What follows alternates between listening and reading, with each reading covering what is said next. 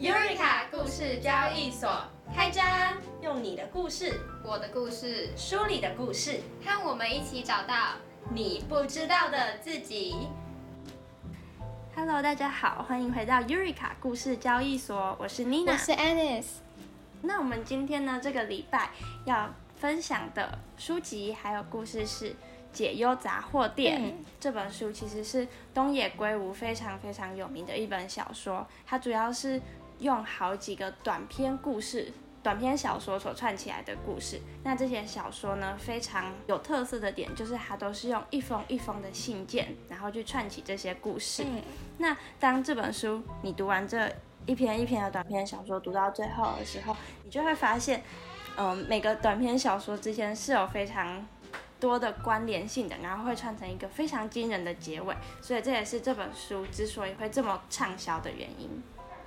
哦，对，然后呢，这本书就是主轴就是围绕在浪矢杂货店这间杂货店上面，然后其实浪矢在就是日文的发音跟解忧刚好是相反的，所以就是因为当地那个小镇的小孩子就把它乱叫，然后就是故意要跟那个老爷爷唱反调，所以这个浪矢杂货店才会变成解忧杂货店。然后那个老爷爷就将计就计，他就干脆就是真的来帮人家解忧，所以呢，他就从就是某一个时间点开始，他就开始帮人家回信，就是有人有什么样子的烦恼都可以告诉他，写信给他。然后他就会很认真的回信，不管是小孩子那种恶作剧，还是那种真的是有很重大的烦恼，他都会就是很认真的回信。然后呢，我们今天就要就是从书里面选几个我们觉得很有趣的信，然后来跟大家分享它里面的一些呃内容，跟我们会怎么样去面对，如果是在现在发生的话。呃，然后第一篇呢是一个奥运选手的故事。她其实就是一个女生，她是一个击剑的奥运选手，但是她在呃日本要去比莫斯科奥运之前呢，她的男朋友就生病了，得了一种不治之症，就是很快就医生判断她很快就会过世，然后她就非常非常的难过，因为她男朋友也是一个击剑的国手，然后他们。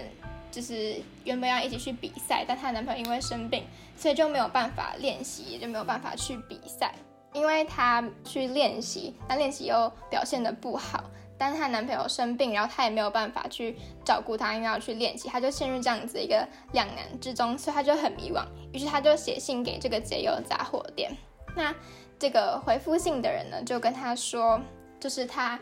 不应该。要去参加这个比赛，既然很爱她的男朋友的话呢，就应该要好好的陪在他的身边，这样才是最对得起他的事情。但是这个这个女生呢，她就听了很多次这样子的回复之后，还是觉得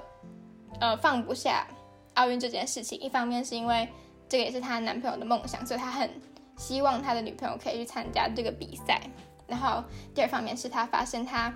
自己其实一直对这个比赛有很大的执着，所以他觉得他还是要去做，所以他就去做了。然后即使没有进入最后的选拔赛，但他觉得他已经尽了他最大的努力，然后也对得起自己，然后已经尝试过所有的方法，所以他觉得他并不后悔。嗯，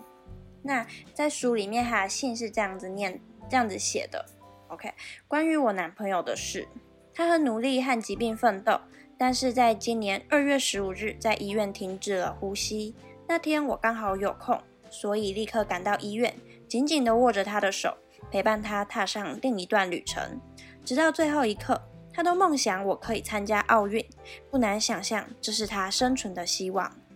所以在送他离开后，我再度投入训练。虽然那时候距离选拔会剩下的时间已经不多了，但我还是全力以赴，赌上最后的机会。我认为这是对他最好的悼念。至于结果，正如我刚刚在前面所提到的，因为我力犹未逮，所以没有获选。但我已经尽力了，所以并没有后悔。即使我没有获选，也无法去参加奥运。由此看来，我这一年的生活方式并没有错。好，那看完这段信，其实可以感受到，嗯，因为有些人可能会。听从了别人的建议，或者是看了信之后，就是这里面提到的其他故事，就会因为别人的建议，然后就去改变自己的作为。不过从这个故事里面可以看来，就是这个女生她是非常坚持她自己的决定的，而且她也不觉得还会去后悔。嗯，我觉得可以补充一下，就是信里面刚刚有提到说，她就算去参加。那个选拔赛还是不能去参加奥运，这个原因是什么？是因为那个故事的背景设定是设定在那年是要去呃，大家是要去参加莫斯科奥运，但因为抵制的关系，所以世界上很多国家都并没有参与那次的比赛。然后日本也是其中一个，所以就是就算他上了选拔赛的选手要真的要去比赛，但是因为日本抵制的关系，所以他们最后还是没有去俄罗斯比赛。嗯，不过我觉得是因为他会这么坚持，是因为。那是他自己的信念，他这件事情对他来说就是非常重要，不管有没有，他都觉得他一定要试过了，他才不会后悔，对吧？因为就算今天他早就已经知道，他可能预知了未来没有办法参加，但是他连试都没有试过，就没有去试这个选拔会，那可能就以后永远在他心中就会觉得有一个遗憾，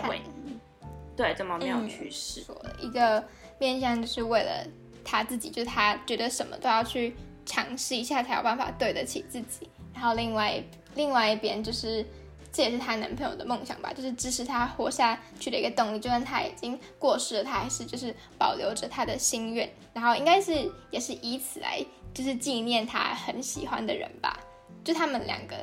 比赛对他们两个来说，可能是一个沟通的方式，心理上面的沟通。嗯。没错，没错。然后后来还有另外一段信，里面有写到：“您叫我忘记奥运的事。如果我轻易听从了您的建议，代表我对这件事的热情也只有这种程度而已。既然这样，不如趁早放弃训练，专心照顾男友。但如果您多次叫我放弃，我仍然无法下定决心，那这就代表我对奥运很执着。当我了解到这一点时，突然发现了一件事：原来我内心深处对奥运很执着。”那是我自幼的梦想，无法轻易放弃。其实呢，他们在一来一往的这个信中，他不断的被质疑、被这样子叩问的过程中，他也慢慢发现，他其实真的还是没有办法去放弃他自己从小以来的梦想。所以这样子反复测试，就是被询问的过程中，他反而真正看见自己内心觉得最重要是他的梦想，他没有办法为了他男朋友就轻易放弃。嗯，我觉得可以。应用在生活里面，就当我面对一个要抉择的事情的时候，例如你可能有两个方案，但是你不确定你要怎么做的时候，你也可以像他一样，就去想说自己要怎么样才不会后悔。就你可以从呃后见之明来看，就是你可以站在未来的角度，然后看说，嗯，如果你选择了第一个方案的话，你可能会有什么样子的结果？那这样子是不是？你会喜欢的，或是你会不会想要跟别人分享，或是自己觉得骄傲的？那如果不是的话，你可能就要考虑一下选择第二个方案。然后我觉得这个女生她就是可以很清楚知道，她这样子做就是不会愧对自己，也不会愧对她的男朋友，所以她才选择了要继续去练习，继续去比赛。对，即使知道最后可能就是没有达到她最初想要的那个结果，这样子。哦，而且其实我们平常在。问朋友的意见的时候，我们常常也都会说，哦，我们要 A 选项还是 B 选项好？然后可能你自己心里想要的是 B 选项，然后呢，朋友就跟你说他觉得 A 比较好，然后你你可能就会想要再去问第二个朋友 A 比较好还是 B 比较好？然后呢，这个朋友就说 B 比较好，那你就会觉得啊，那这个朋友建议比较好。就是其实你有时候心里就是你只是需要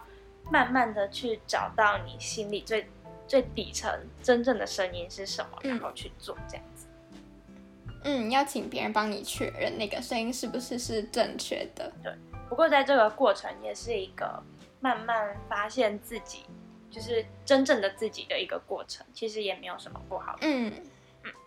嗯，就像是如果你问了很多朋友，然后他们都说哦，第一个选项 A 方案比较好，但你就觉得哈，可是 B 怎么样怎么样这样，就是代表你心里面其实是赞成或者支持 B 方案的。对，而且其实我自己的个性是，通常就算十个人里面可能有八个人都跟我说他觉得 A 比较好，但是我心里认为 B 是对的，我就还是会想坚持，我就要试试看，失败了再说，就是 OK，我试过了。对，嗯，那你就很像那个奥运选手，很坚持。对对，好，然后呢，这边再跟大家分享第二个故事。那这个故事是这样的，这封信呢，他写信给杂货店老板，是因为，嗯，她是一个在酒店工作的女生。那她有一天呢，就有一个有钱人来到他们酒店，然后呢，跟他说愿意提供金钱让他去开店这样子。不过呢，有一个交换条件，就是这个女生要必须要当他的情妇，就她是已经是一个有妇之夫了这样子。好，然后呢，这个女生呢就陷入了两难的情况，为什么呢？因为呢，她呃，其实这个女生从小是在孤儿院出生的，然后呢，就是她养父母把她养育长大这样子，所以呢，她想要去报答她养父母的养育之恩，加上她养父母现在生病了，经济陷入一个困难，所以呢，她就非常非常的犹豫，所以她就写信给这个解忧杂货店嘛。那因为当时在回复信的这个。年轻人是从未来，是未来回去回复的嘛？所以他其实已经可以看得到未来会发生什么事。所以呢，年轻人就回复他说，在一九八零年代到一九九零年代，其实日本的经济是会起飞的，直到一九九零年代之后才会泡沫化。然后还跟他说，到了二十一世纪的时候，手机跟网络会让这个世界改变非常大。所以就告诉他，可以把握一些什么契机，要去投资什么东西。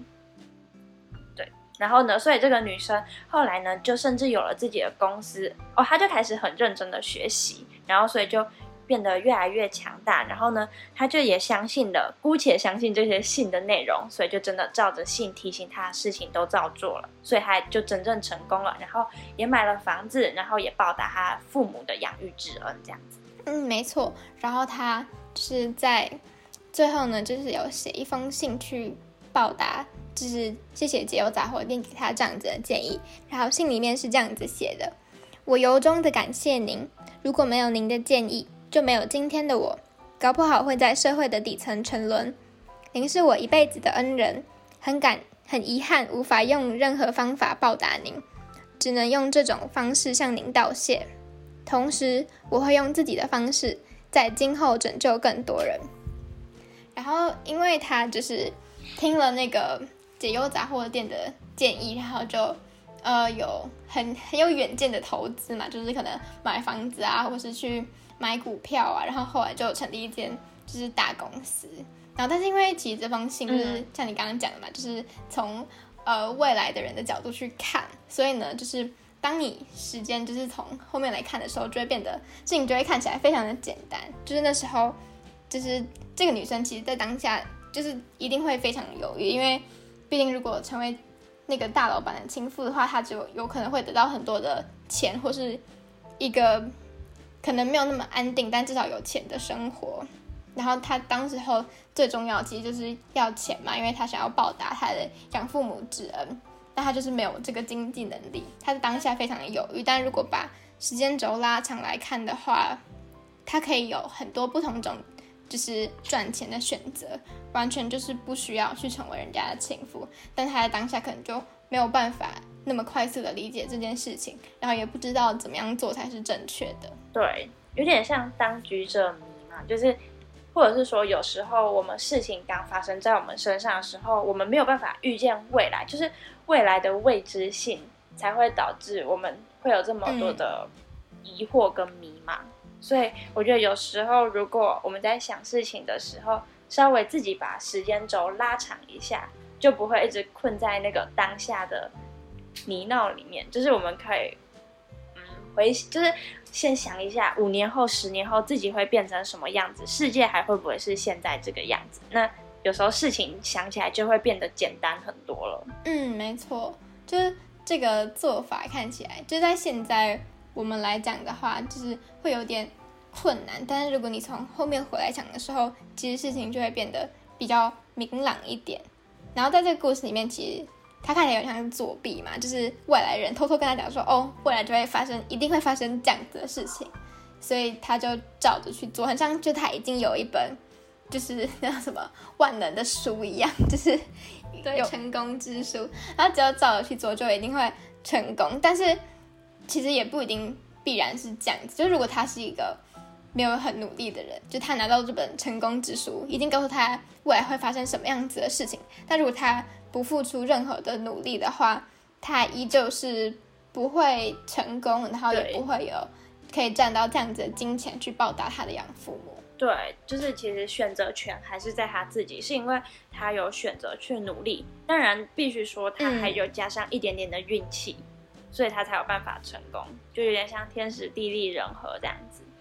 那我觉得他最后非常棒的一件事情是，他能够感恩自己的幸运，然后他愿意嗯再去帮助别人。因为有些人就是现在社会会有很多人觉得自己成功是因为自己很努力，但是其实有有时候他们都忘记了，有时候还有非常多可能你的背景，或者是就是有一些运气就是比较好，就是也不完全成功，就是因为你自己而来的，然后就会忘记谦虚，然后忘记要再去回馈给这个社会这样子。嗯，我觉得这个女生很棒的地方是，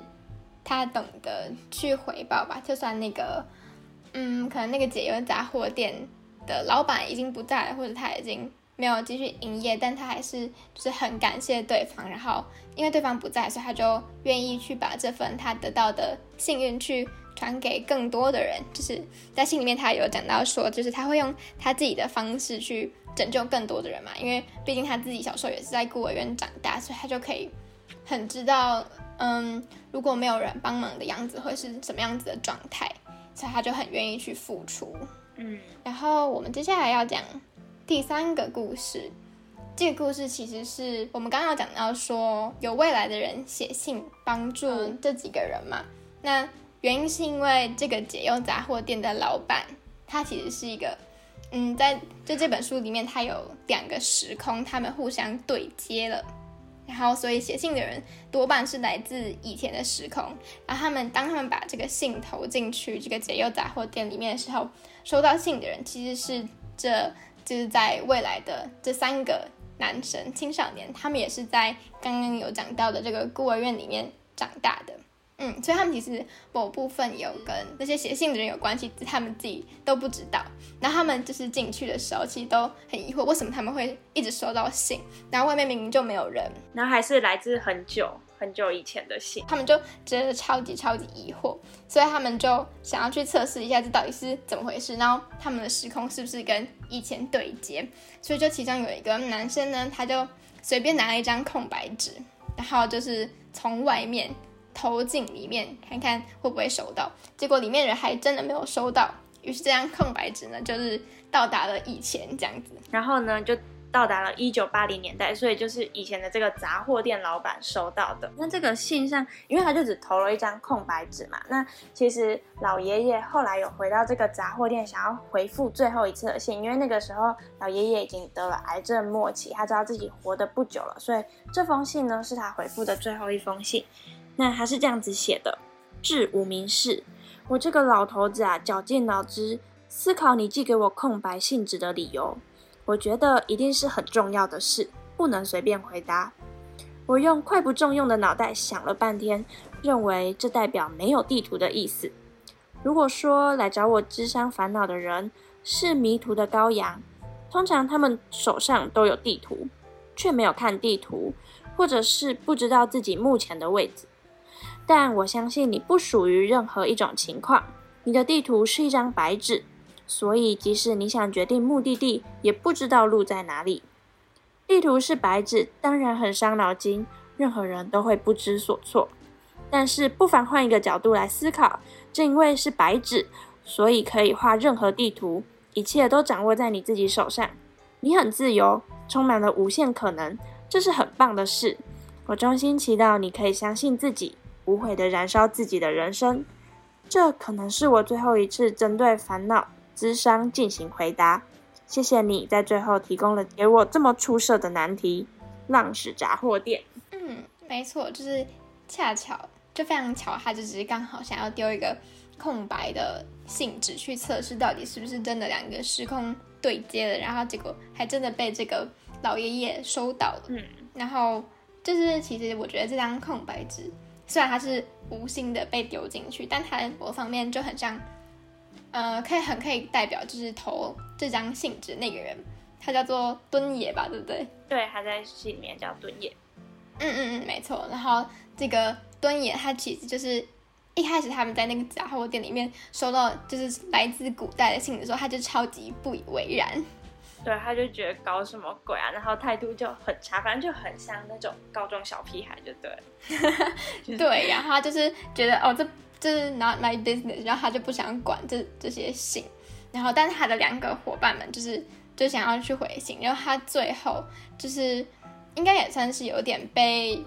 被改变嘛，就是心态有被改变。他投这张就投的这张空白的信，其实某方面就真的很像他自己，就老爷爷就。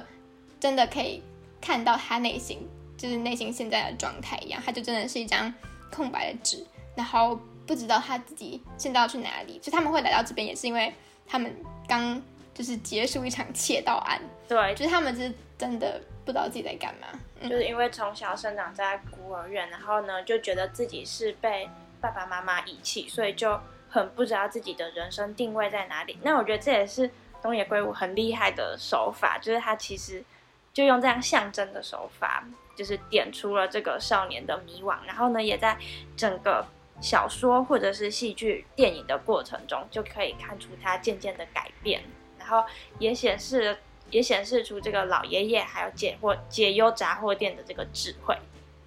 嗯，没错，就我觉得这真的很厉害，因为其实这三个男生在这个书里面出现的篇幅。我觉得没有说没有说到很多，因为他们就只是回信，然后大部分故事都是这些写信的人的故事，然后最后把他们串起来。但是借有呃片段片段的对话，或是嗯内容，还有他们所做的事情，就可以表达出他们的个性到底是怎么样子的。那在这个故事中，其实。嗯，那个老爷爷也有一度自我怀疑，就是他在自己问，他说：“我自认数十年来每一封信都是真心诚意的回复，希望能帮助对方的人生更好。但是这么多回信里，会不会有一些对方照做了，结果却是通往不幸呢？”那老爷爷就非常想要解开他自己心里的这个疑惑，所以呢，他后来呢就开了一个最后的一个时段，然后呢，希望。呃，在经过十几二十年之后，哦，里面是三十三年。希望呢，他曾经回复过这些信的这些人，可以再回信给解忧杂货店，而告诉老爷爷说，他收到这个信之后，有没有变得幸运，还是变得更不幸了？老爷爷非常想知道。最后，老爷爷就发现，其实这些人收到他的建议之后。就会自己吸收嘛，但不管怎样，最后选择权还是在他们自己的手上。嗯，没错，就像我们就是有在网络上看到一个书评，他就写说，他觉得解忧杂货店就是一方面表达了这世界只要感受到你的善意，终究会给予你回报，但另外一方面又要提醒我们说，命运是不能被强求的，最后的选择仍然是在我们自己的意志所为上面。就像是老爷爷最后在那些信里面得到的，呃，体悟一样，就是他写这些信，就是，嗯，一个是一个参考，但是这些人最后的人生会怎么样去发展，还是他们自己所决定的。就像我们的第二个故事一样，就是虽然那个就是那个迷茫的小姐，她收到了一本成功之书，但是要不要就照这本书去努力，一样是她自己的选择，然后她的选择会。就是引导到他最后人生的结果一样，没错。好，那以上呢就是我们今天针对解忧杂货店这个故事的一些小分享。如果大家有兴趣的话，也可以去找他的小说来看，或者是上网也可以找到他日本的这个电影。哦，好，但是呢，嗯，因为 Anis 呢他是看小说，然后我是看电影，但我自己个人感觉应该是小说比较更精彩一点。对他的故事比较多啦，就他就是那些有写信的人，他们的东西比较多。对，电影里面就只有大概截取三个三个故事，然后因为电影时间本来就是有限，然后我觉得他这部电影就是整个步调非常的缓慢。对，然后因为现在现在上线上课有没有？然后都会习惯要快转。就是我差点就是把这个电影快转的把它看完，好，但是它其实就是整个内容是非常温馨的，然后过程中其实也让我们会去思考蛮多人生的一些道理跟意义这样子。嗯，整体来说我觉得是蛮推荐，我在一天之内就看完，因为我觉得还蛮好看的，然后就一直很快速的翻，然后就把它看完了。嗯，对，就是小说里面大概有应该至少有六个故事吧，就六个写信的人，就比电影多蛮多的，所以我蛮推荐小说的。对，然后那也欢迎大家，如果看完有什么想法或感想，或者是你曾经有看过这本书，你有跟我们不一样的见解，也可以在下面留言告诉我们。嗯，然后如果大家喜欢我们今天的分享，也欢迎去给我们五星评论，然后给我们留言加一些鼓励。欢迎大家。好，那今天的节目就到这边，那我们下周见，拜拜。